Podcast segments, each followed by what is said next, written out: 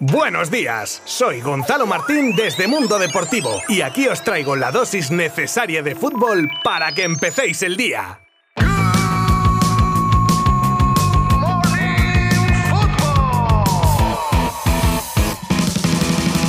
Muy buenas a todas y todos. Último Good Morning Fútbol de la semana y como siempre con muchas cosas para contaros. Y hoy viernes abrimos con un avance de la entrevista que ha concedido el expresidente del Barça, Josep María Bartomeu, a Mundo Deportivo y donde ya para no romper la magia de que lo podáis leer íntegramente en nuestro periódico, os voy a dar unas pequeñas pinceladas de alguna que otra cosa interesante que salió en esa entrevista. Bartomeu rompe así su silencio con nuestros compañeros del diario un año después de su dimisión y explica el efecto de la pandemia en las arcas del club, algo muy importante como el porqué de los salarios crecientes de los jugadores. Sobre la salida de Messi también habla, al igual que el efecto que produjo la salida de Neymar con los fichajes posteriores de Coutinho, Dembélé, nos da su visión del acuerdo de la liga con el fondo CVC, el caso de las redes sociales y muchas cosas más. Eso sí, sin dejar de recordar que su gestión ha sido siempre seria y responsable. Como os digo, todo esto lo podréis leer íntegramente en la magnífica entrevista que sale hoy viernes en la edición escrita y que no tiene desperdicio.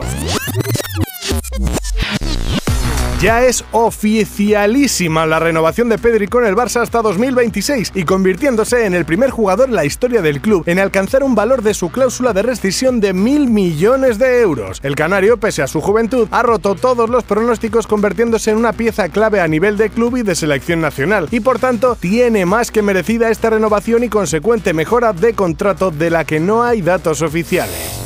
Otro nombre propio de esta semana es el de Ansu Fati con su renovación también pendiente de una pronta resolución. Y es que si ayer os contaba que Jorge Méndez estaba en Barcelona para hablar sobre su representado, hoy sale a la luz que después de una primera oferta del club, la cual están estudiando todavía, el jugador, al margen de negociaciones, deja claro a Méndez que solo Barça. Y eso es en lo único que piensa el 10 culé, que haya flecos, temas a discutir, etc. Correcto, como en cualquier negociación, pero que el futuro de Ansu Fati es azulgrana también es algo prácticamente indiscutible. Y ayer jugaban las chicas de Giraldez en la segunda jornada de la fase de grupos de Champions ante el Cogue con victoria de las vigentes campeonas por 0 a 2, goles de Rolfo y Jenny. Un partido que empezaba con muchas rotaciones en el 11 culé y que el equipo notó estando muy gris en la primera mitad, cosa que cambió radicalmente en el segundo tiempo al comenzarlo con un triple cambio y dando un lavado de imagen que encarriló el partido hasta la victoria final. Es que claro, nos sorprende tanto una victoria con un tanteo tan bajo en comparación a lo que nos tienen acostumbrados que... Pero oye, este Barça femenino no ha perdido ni un ápice de su favoritismo para revalidar el título continental.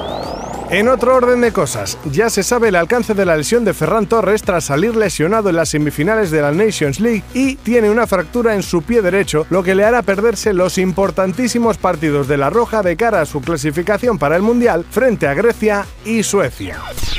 Nuevo nombre en la larga lista de posibles fichajes para el nuevo proyecto del Newcastle después de la ingente cantidad de dinero recibida por la llegada del jeque. Pero en esta ocasión no se trata de un jugador, sino del hombre que estaría encargado de dar forma a un proyecto que se presume faraónico y con aspiraciones a todo en un corto medio plazo. No es otro que el de Luis Campos, director deportivo que ya cosechara grandes éxitos tanto en el Mónaco como en el Lille. Hace unos meses sonaba para el Real Madrid, pero la magnitud y ambición de este proyecto inglés creo que le seducen más que el del equipo blanco. Hay veces que un jugador echa la puerta abajo y llega a un grande y no acaba de cuajar y empieza una caída en picado hasta casi el punto de desaparecer deportivamente. Y casi siempre hay algo más de lo meramente deportivo. Este es el caso de Jackson Martínez, ex Oporto y ex Atlético de Madrid, donde llegaba como una estrella en ciernes y acabó en China sin ni siquiera allí hacer un buen papel. Explica el delantero colombiano cómo su vida en un momento oscuro llegó a lujuria, alcohol, cigarros y otras cosas. Dice que ahora ha dado un vuelco radical en lo personal para centrarse en su familia y se ha vuelto muy activo en redes sociales subiendo contenido de índole religioso. Y terminamos con la historia de otro personaje del mundo del fútbol, en este caso un exdirigente, nada más y nada menos que el expresidente de la Juve, Luciano Moggi, involucrado en el escándalo del Calciopoli, en el que el equipo de Turín perdió la categoría tras haber amañado partidos que le hicieron campeón en 2005 y 2006. Luciano cuenta cómo cuando salió la noticia pensó incluso en suicidarse y que solo la fe en Dios le salvó. Le daba vergüenza salir a la calle y pensó en acabar con todo. Aunque no fue finalmente encarcelado, sí se le ha prohibido el fútbol de vida.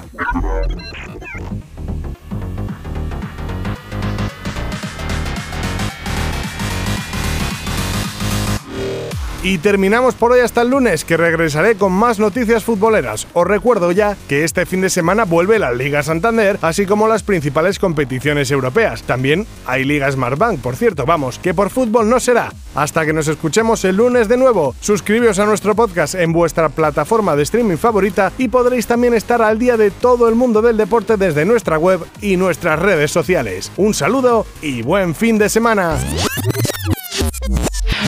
Mundo Deportivo te ha ofrecido Good Morning Football, la dosis necesaria de fútbol para comenzar el día.